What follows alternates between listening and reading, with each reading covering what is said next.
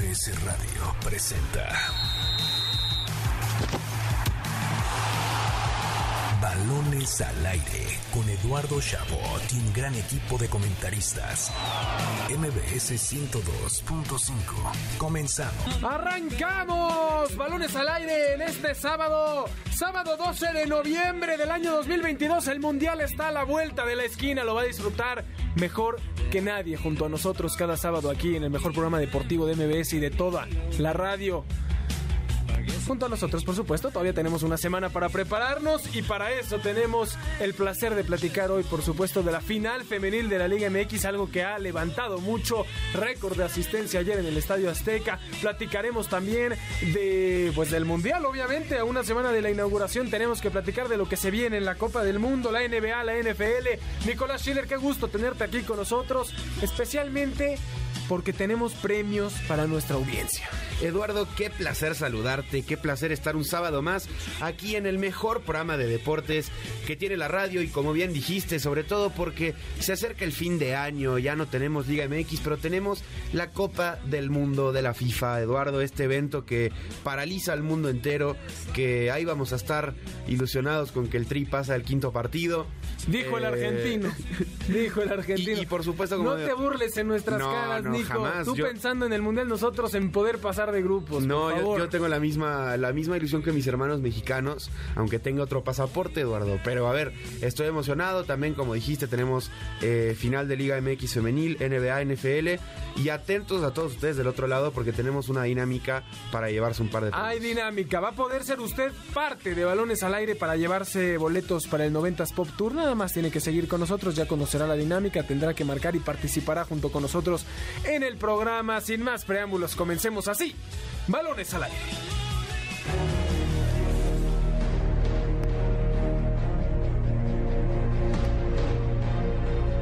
El América Femenil recibió a Tigres en el partido de ida de la gran final en lo que fue una noche histórica. El Estadio Azteca rompió récord con una asistencia de 52.654 personas que se dieron cita en el Coloso de Santa Úrsula para ver a las Águilas en la lucha por el campeonato después de cuatro años. El primer tiempo presentó emociones con ocasiones de peligro en los dos arcos. Sin embargo, las Amazonas amargarían la fiesta azul crema en la segunda mitad para llevarse la ventaja Nuevo León. Al minuto 47, la histórica Jacqueline Valle recuperó el balón en mediocampo y tras una gran conducción soltó un zurdazo de fuera del área que se colgó en el ángulo superior izquierdo de la portería de Itzel González.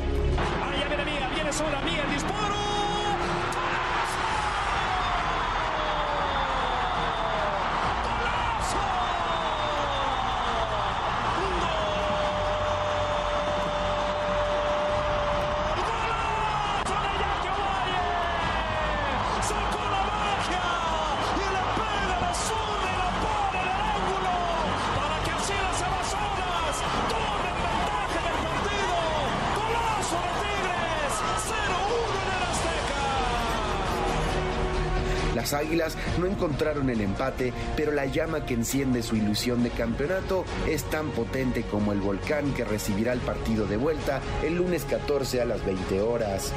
Así, la final de la Liga MX femenil en balones al aire.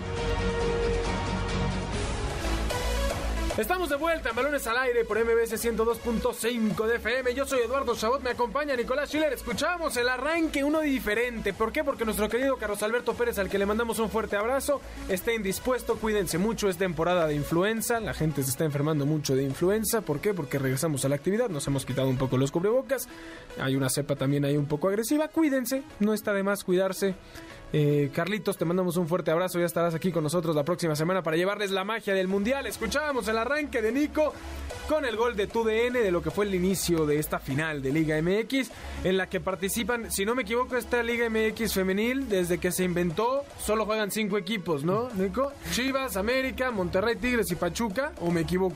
Eh, juegan más equipos, Eduardo, Ah, pero, pero los, pro- los protagon- las protagonistas, los, o digo, los equipos, Las instituciones, las los clubes, sí. eh, so- son esos que acabas de, de enumerar. De hecho, yo no sé qué tan enfermo esté Carlos, ¿eh? Para mí faltó porque el América perdió la final y no quiso soportar doble fracaso entre varonil y femenil. No viene desde que perdió la varonil, ¿eh? La semana pasada medio que dijo, ay, eh, Eduardo no viene, mejor voy ese día. Ya, ya, se pero, pero a ver, eh, el, el punto es que fue una buena final eh, de ida, queda la vuelta, se rompió el récord, como ya eh, mencionaba, de asistencia en el Estadio Azteca, eso es muy importante Sí, para... Más de 52 mil personas. Exactamente.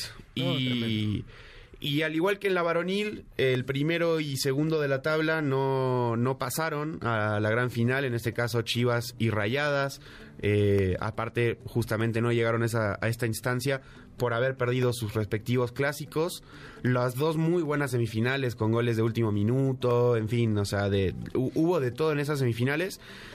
Y, y al final, pues bueno, tenemos al América, tenemos a Tigres, como bien mencionabas, dos de los equipos eh, más eh, relevantes o trascendentes en la Liga MX femenil y que aparte esta temporada pues fueron el 3 y el 4, entonces muy parejos.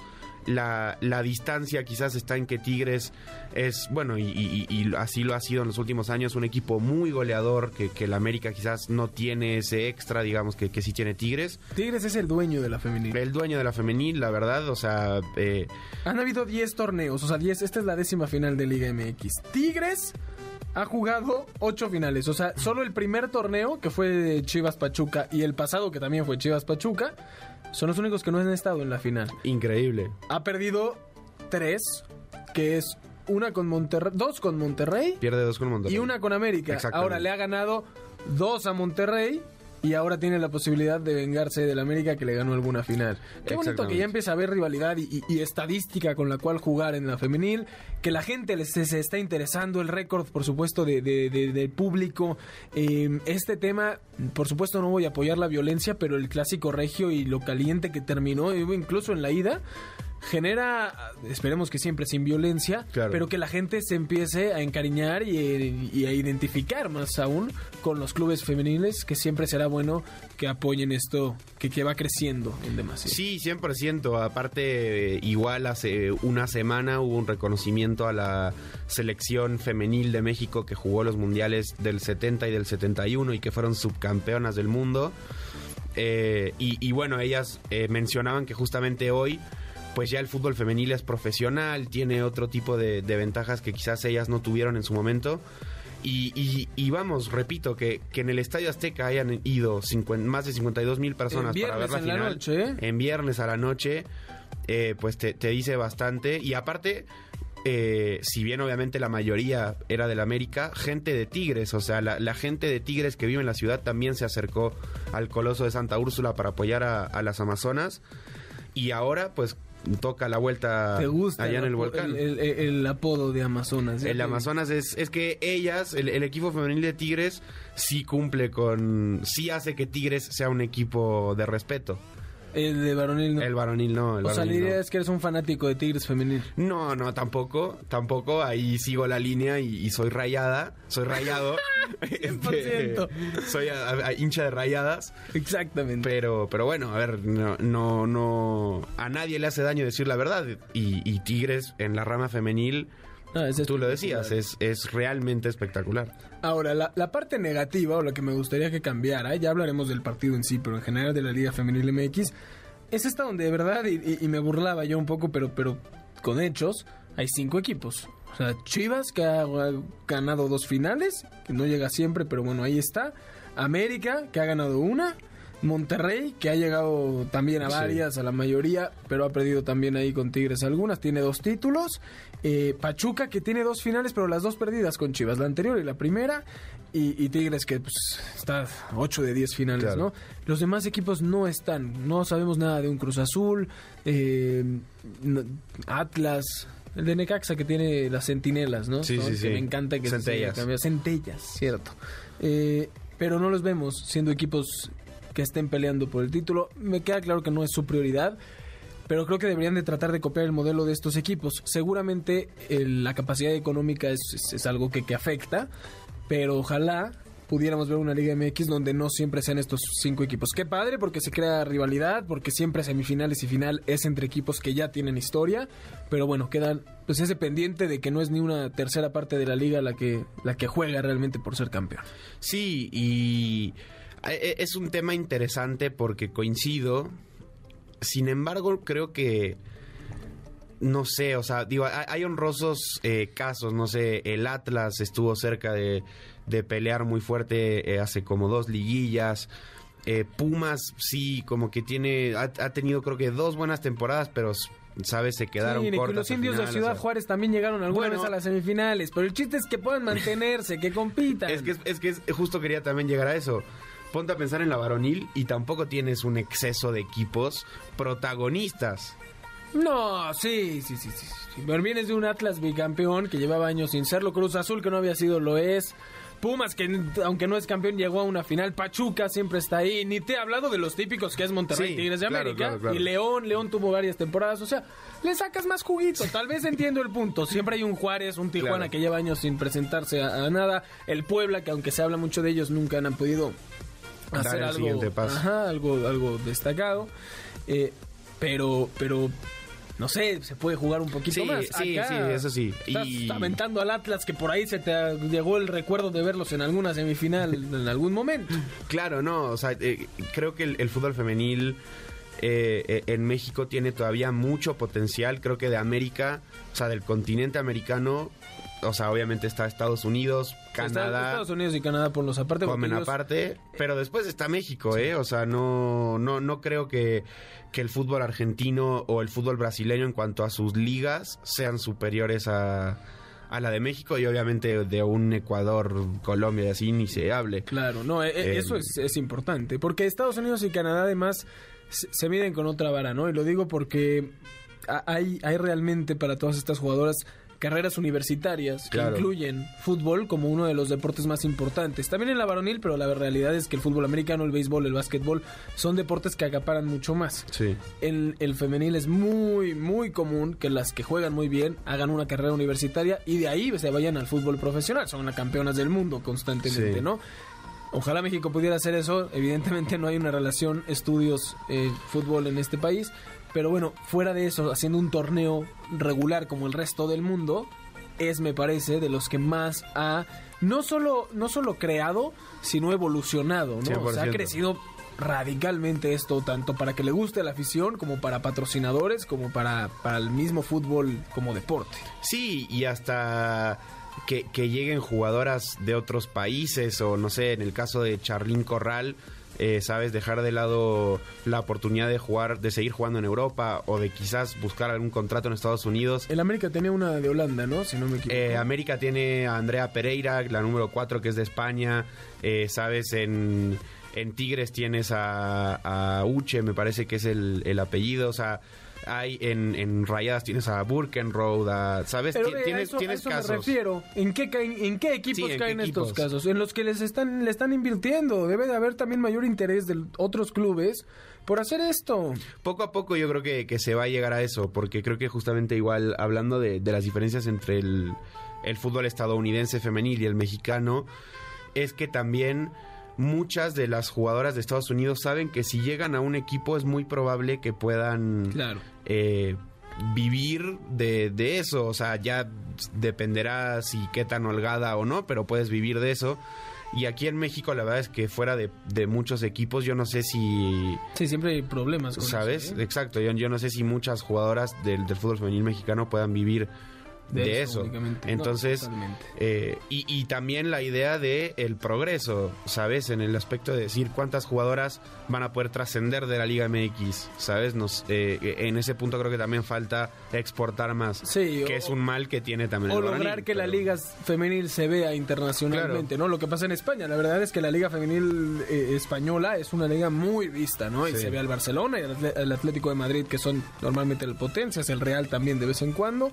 Eh, a mí lo que me queda, y no quiero entrar en este tema porque tú como rayado y yo como alguien opositor, como alguien opositor a los cuatro grandes, si hablamos de instituciones, a mí me, se me dificulta mucho pensar en Cruz Azul y Pumas como instituciones grandes al nivel de América y Chivas, cuando ni siquiera podemos mencionarlos en la femenil. Cuando tienes equipos como Tigres y Monterrey muy, muy golpeados por la afición, por no ser equipos eh, de convocatoria tal vez, o, o- además que, que la gente empieza a tener una animadversión hacia ellos, pero como institución traen jugadores, ahora están siendo base de selección, están trayendo jugadores realmente importantes, no solo para calentar banca, y en la femenil también le están invirtiendo, ¿no? Como institución, a mí me parece que estos son los cinco equipos más importantes que ha habido últimamente en el fútbol mexicano. Chivas, que eh, ahí la femenil lo salva un poco más que la varonil, América, que siempre estará, eh, y Tigres y, y- y Rayados, que como institución están ahí peleando todo, Pachuca, que además siempre calladito está ahí.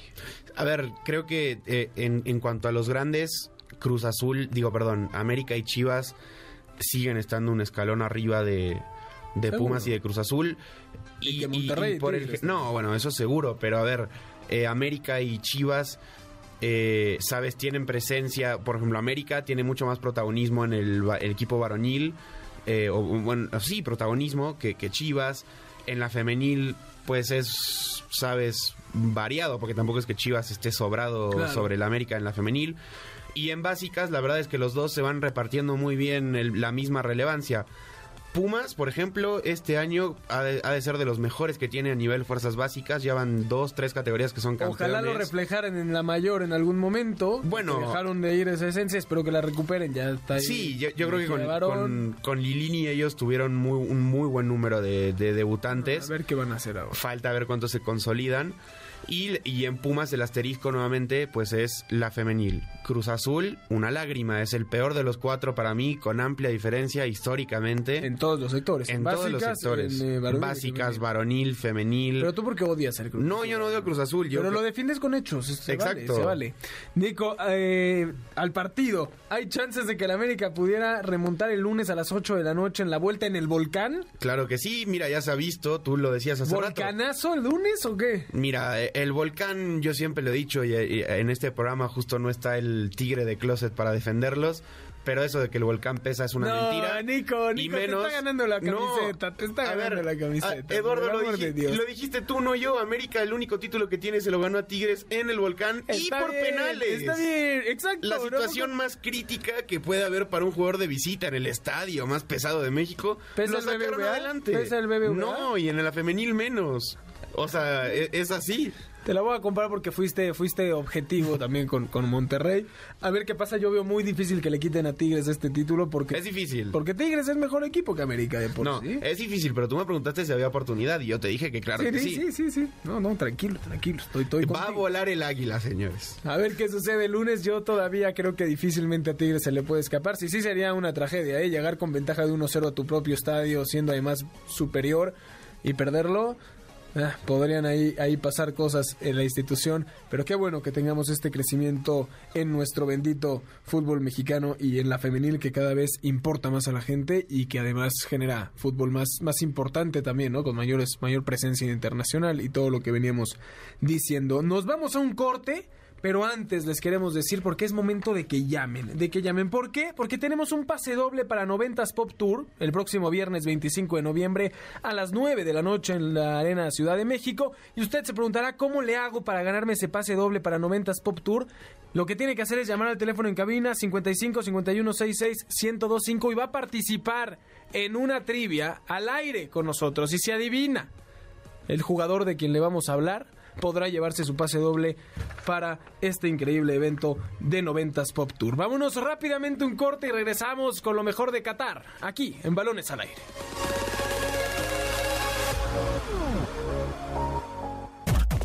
Rodando por el viejo continente.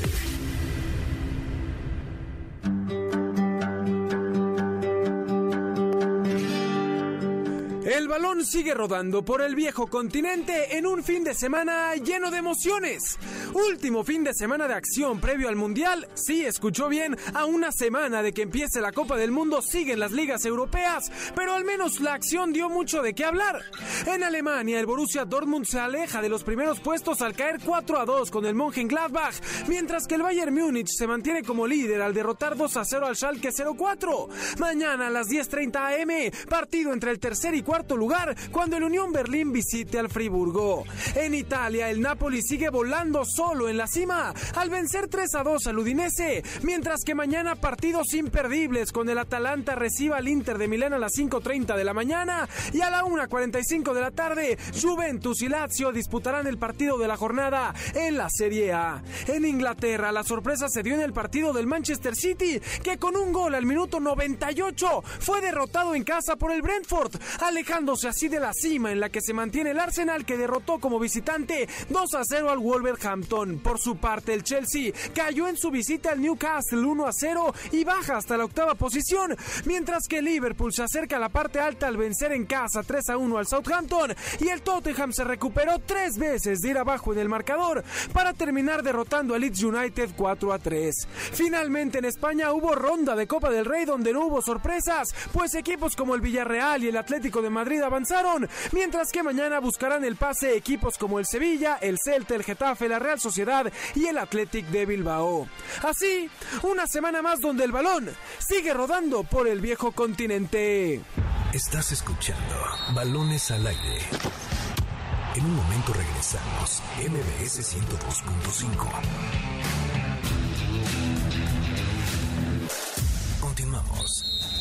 Estás escuchando Balones al aire. MBS 102.5. Al aire por MBS 102.5 de FM, yo soy Eduardo Saúl, me acompaña Nicolás Schiller y ya tenemos en la línea de balones al aire a Juan Tomás Gutiérrez para esta dinámica, para que se lleve su pase doble de los 90 Pop Tour para el viernes 25 de noviembre a las 9 de la noche en la Arena Ciudad de México. Juan Tomás Gutiérrez, qué bueno que estás aquí con nosotros, ¿cómo estás?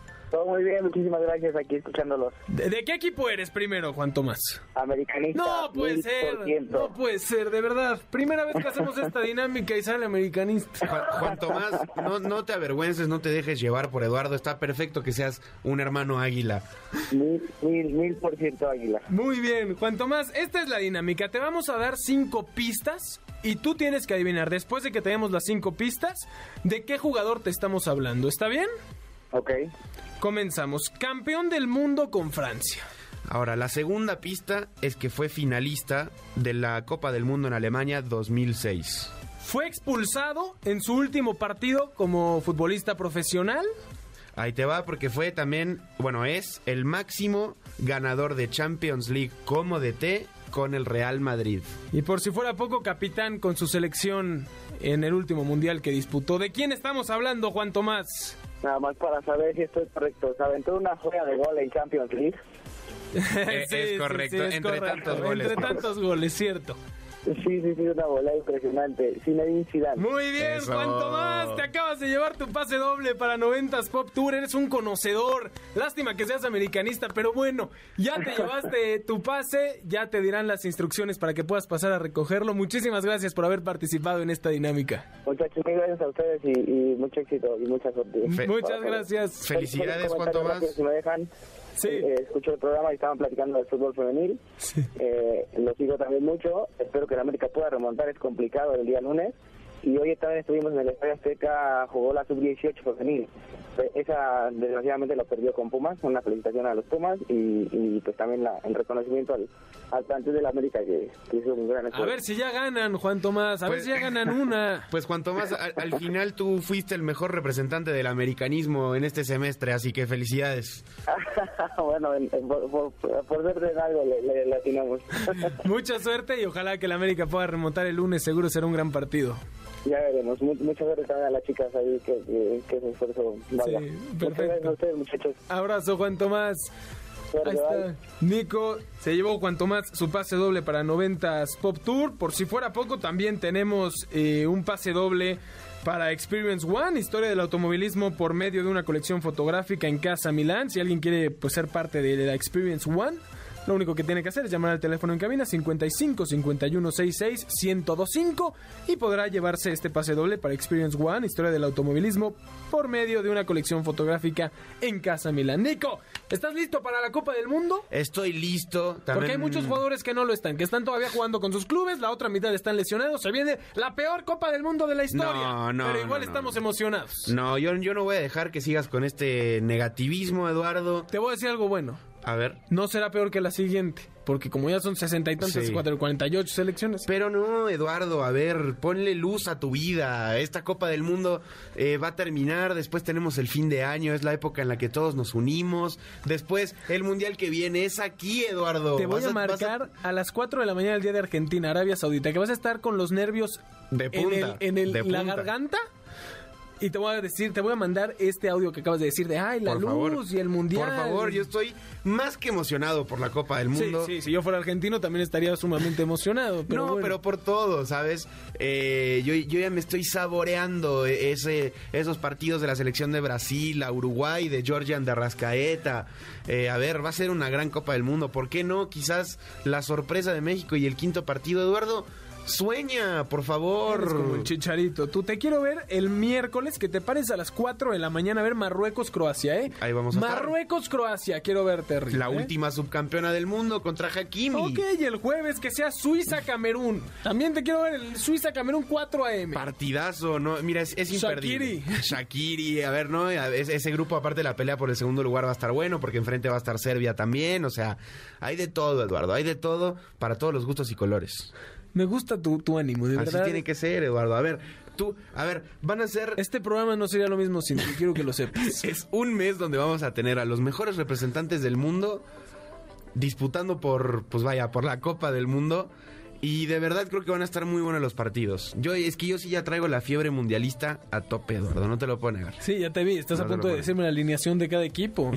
Por cierto, sigan a Nico en Twitter, arroba Nicolás Schiller, S-S-H-I-L-L-E-R. E Se echó un hilo con historias de los 32 participantes de la Copa del Mundo, digna, digna de un reportaje. Muy bien, Nico. Ahora vamos a hablar de cosas más Por tristes. favor. La selección mexicana. A ver.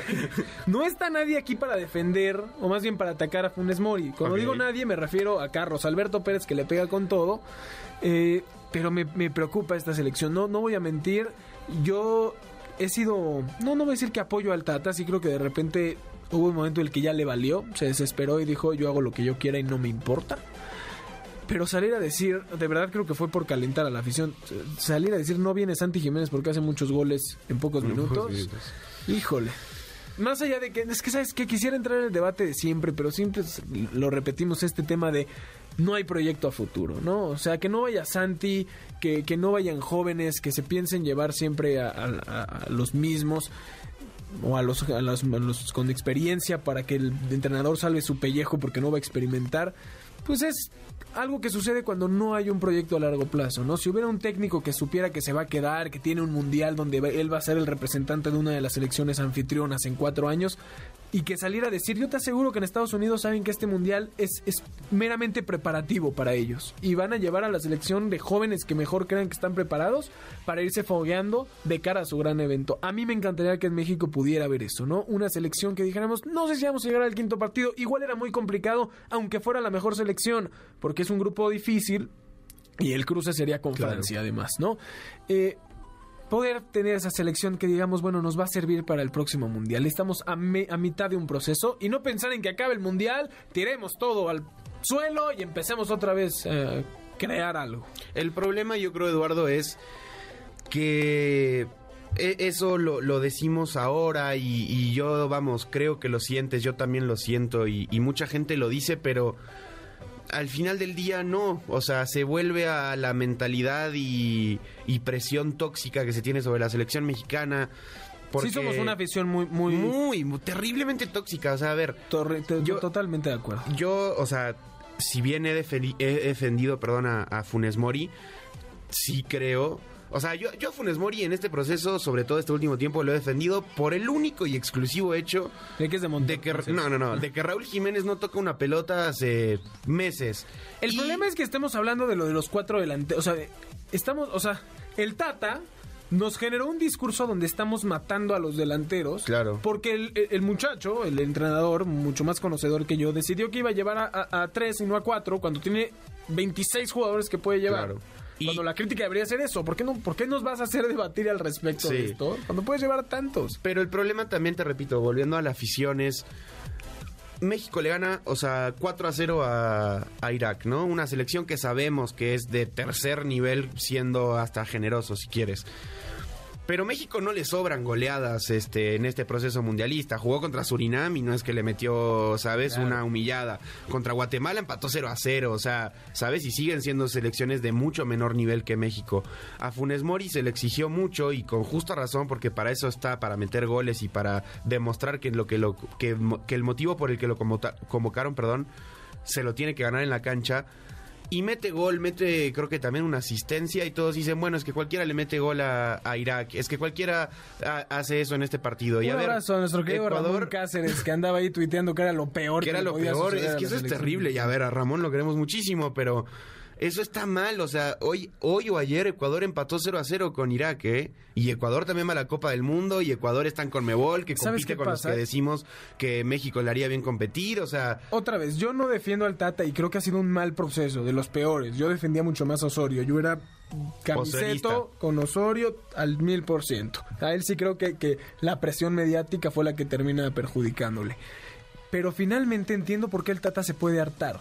Dirigir Claro. y jugar en una selección donde cuando ganas estás obligado a golear. Y si goleas es, eso se tenía que hacer. Claro. Pero cuando pierdes o empatas, se te pega con todo, aunque sea un empate frente a Estados Unidos, que es una selección que ha crecido mucho, nunca se le da el mérito al rival, más en CONCACAF, es lo que ha dejado de hacer México, cómo fuimos a empatar con Estados Unidos, ¿no? Qué molesto, la presión que tiene el futbolista de siempre tener que ganar, golear y gustar, es Y- terrible. Y es algo que, que se traduce también a otras cosas. A- o sea, ¿sabes? En, en México se vive en un constante se vale, no vale. Eh, ¿Sabes? O sea, en Liga MX. O sea, Liga MX para el aficionado mexicano vale mucho más que, que la Conca Champions, que otras ya estás cosas. sacando ahí tus traumas de los tigres, No, Nico. no, no, no, no, no. O sea, pero es, es decir, ¿qué ha ganado México para sentirse tan superior a los demás países? Para decir qué vale, qué no vale, cuan- contra quién sí es más difícil o menos difícil. O sea, porque vuelvo a lo mismo. Si el parámetro es Argentina, eh, Francia, Italia, las potencias, pues a México tampoco le sobran victorias contra esos países. O sea, al revés, vivimos del recuerdo, ¿no? O sea, el, aquí el está- único puede ser Brasil. Y en momentos importantes, o sea, es decir, el último mundial para empezar los eliminó México, Sí. Brasil. No, en- sería en la octavos. Confederaciones que se le gana y Exacto. eso vives, pero vives del recuerdo, del, del recuerdo frente a Alemania, frente a Francia, sin restarle mérito con el hecho de que fueron torneos muy malos de estas selecciones. Nunca México le ha ganado una selección fuera de Brasil en Confederaciones que tú digas venía como potencia. Sin restarle, digo otra vez, ningún mérito a lo que se le hizo contra Alemania ni a Francia en 2010, ¿no? Pero, pero finalmente... eh, nunca ha habido ese donde digas, eh, por ejemplo, si se le hubiera ganado a Holanda en aquellos octavos de final, ahí sí hubieras dicho, hombre, eliminaron a una Holanda que venía muy bien. Ah, pechearon al final y pues perdieron. A ver qué sucede. Yo veo difícil la Copa. Siento que siempre nos pasa lo mismo, ¿no? Va a acabar el Mundial, va a llegar un nuevo técnico, nos vamos a ilusionar porque va a empezar a ganar y va a meter a los jugadores que todo el mundo quiere. Se va a empezar a hartar, la gente va a encontrar dónde criticarle y llegaremos al otro Mundial con similares expectativas, un poco mejores porque será un torneo sumamente distinto en cuestión de mundiales.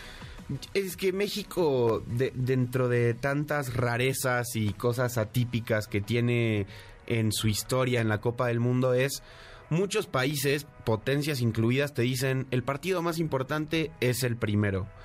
En 2018, México, hasta por país al que se enfrentaba, más allá del momento en el que llegaba, Alemania, en efecto, era el partido más importante, el primero.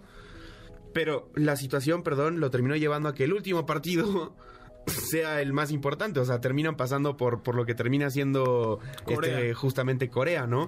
En este sucede caso, lo mismo en otros mundiales. En Sudáfrica, México hubiera podido pasar de primero, pierde el último y Uruguay es quien, quien Exactamente. avanza y Uruguay llega hasta semifinales. por empatar el primero contra Sudáfrica. Exactamente. este mundial pasa algo similar, o sea, México, ya lo hemos dicho, se, se, se le pone mucho el foco a la rivalidad extracancha que se tiene con Argentina, pero el partido más importante es contra Polonia. Pero sabes que México es tan raro que, que de verdad este chiste de vamos a ganarle a Polonia, a empatar con Argentina y a perder con Arabia Saudita. Puede pasar totalmente.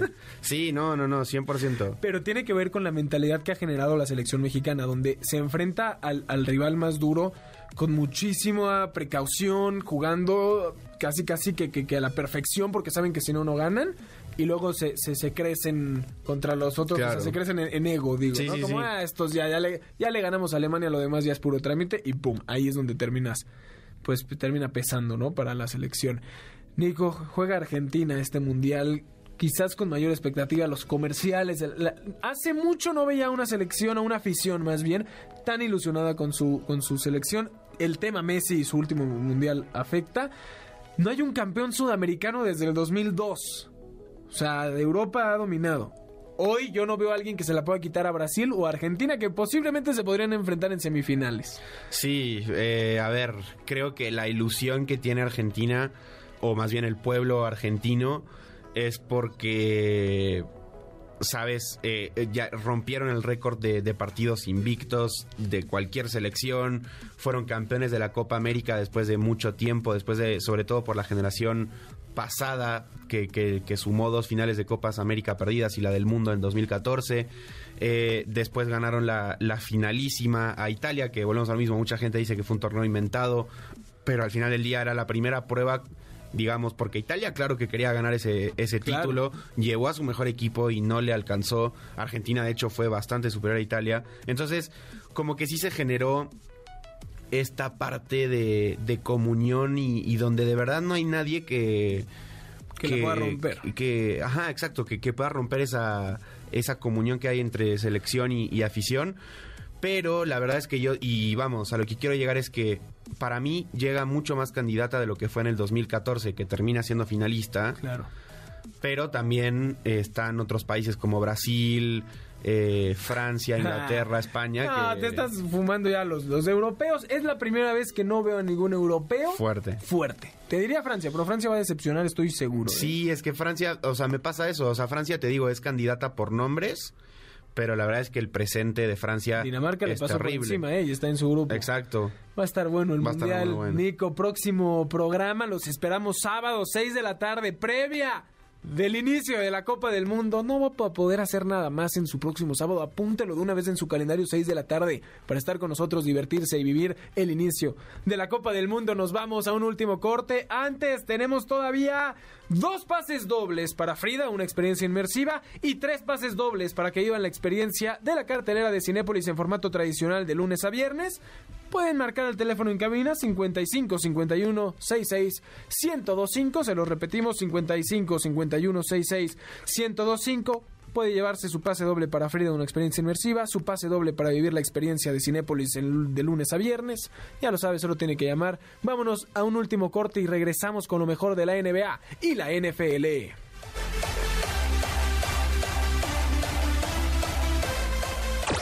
Rumbo a Qatar 2022.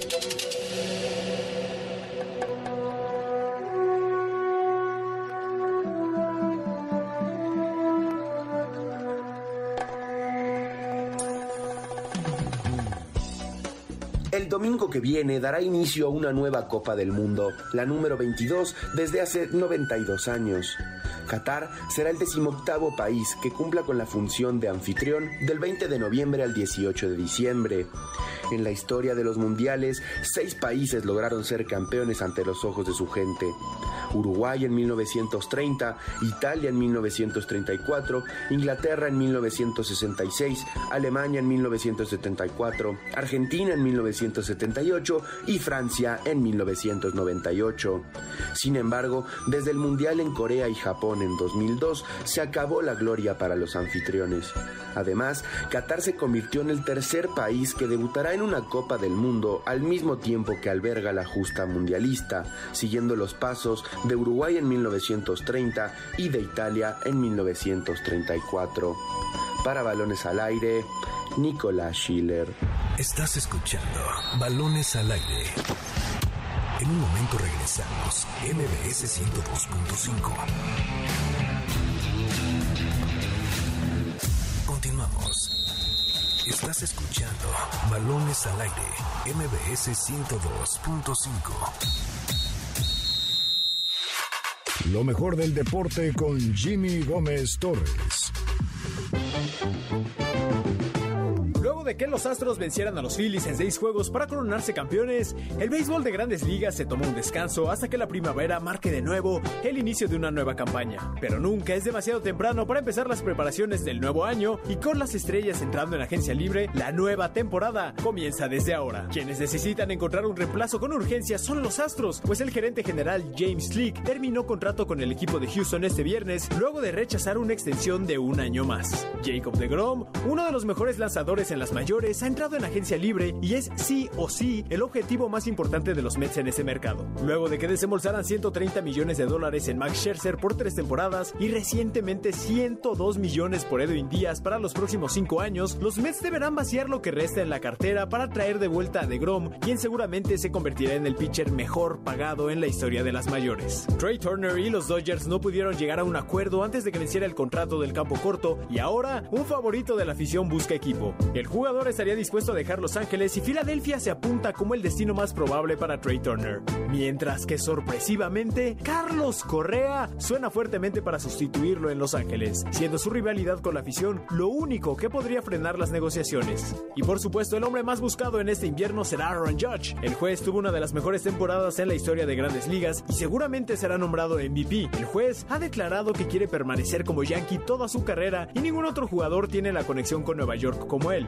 Para permanecer así, Aaron Judge buscará convertirse en el Yankee mejor pagado en la historia, con una base cercana a los 40 millones de dólares por temporada. Además, Julio Urias está en la lista final de nominados al Cy Young de la Liga Nacional, premio que es entregado al mejor pitcher en la liga. El ganador será anunciado el próximo miércoles a las 17 horas. Para balones al aire, Jimmy Gómez Torres.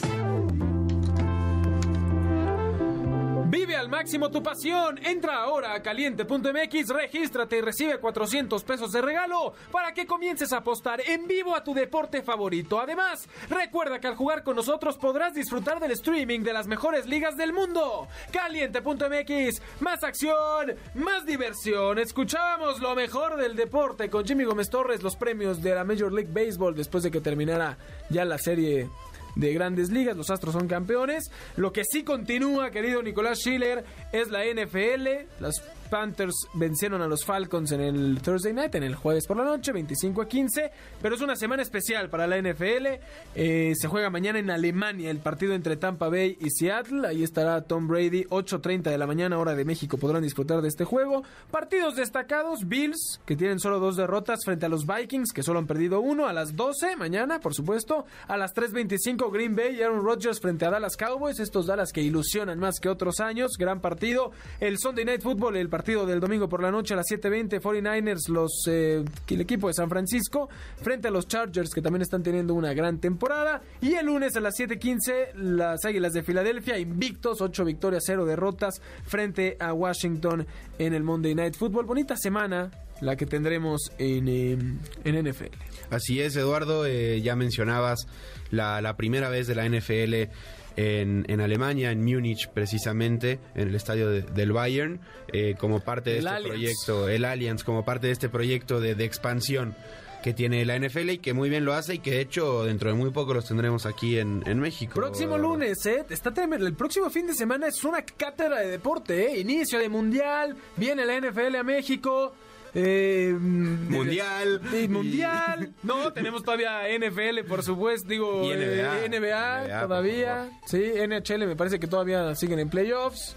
Tú que eres amante del hockey. Desde muy chico, la verdad, mis, mis Boston Bruins, eh, yo, yo siempre los he seguido. Cuando creciste en Hungría, yo recuerdo que te gustaba Exactamente. mucho.